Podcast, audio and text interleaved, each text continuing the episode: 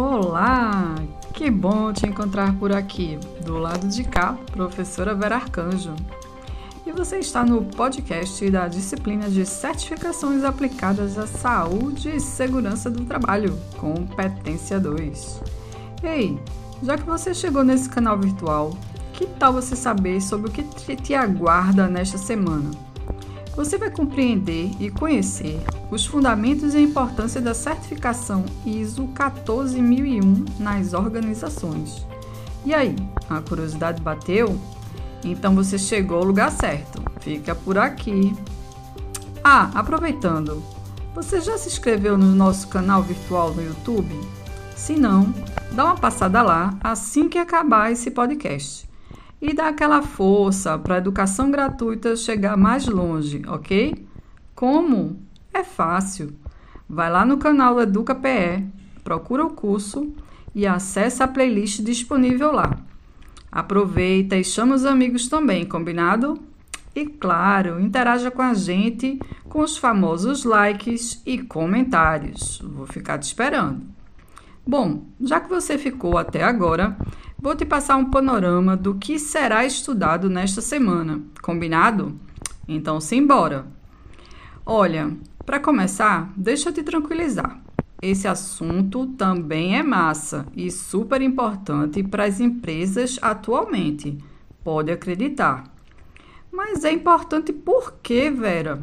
Porque trata do histórico do sistema de gestão ambiental e das normas ISO 14001, do compromisso ambiental individual e da necessidade de eco-inovação. Você terá acesso a vários links massas do Sebrae para também conhecer e se aprofundar mais nesse assunto, ok? Mas o que tanto tem nesses links? Olha, você vai saber mais sobre desenvolvimento sustentável, e como é gerada a competitividade das empresas ao certificar-se na ISO 14001. Legal, né? Olha, só de saber isso já dá um comichãozinho? Dá para saber como, é, como isso é possível? Sim, mas olha só. É, ainda tem notícia boa, pode acreditar. Você vai conhecer a Política Nacional de Resíduos Sólidos e entender os desafios ambientais do técnico de segurança do trabalho, que atua na construção civil e principalmente com o gerenciamento de RCC, o chamado resíduo de construção civil.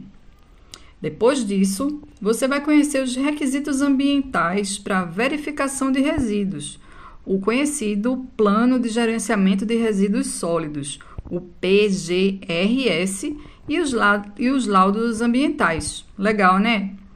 Você vai perceber, lendo seu livro digital, que certificar na ISO 14001 parece complicado, mas não é não.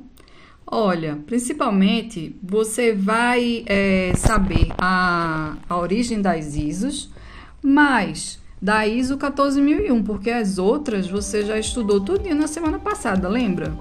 Então pronto, corre, encontra a gente lá no AVA e simbora trocar experiências ou dúvidas com os professores ou colegas lá do fórum, combinado? Então chama.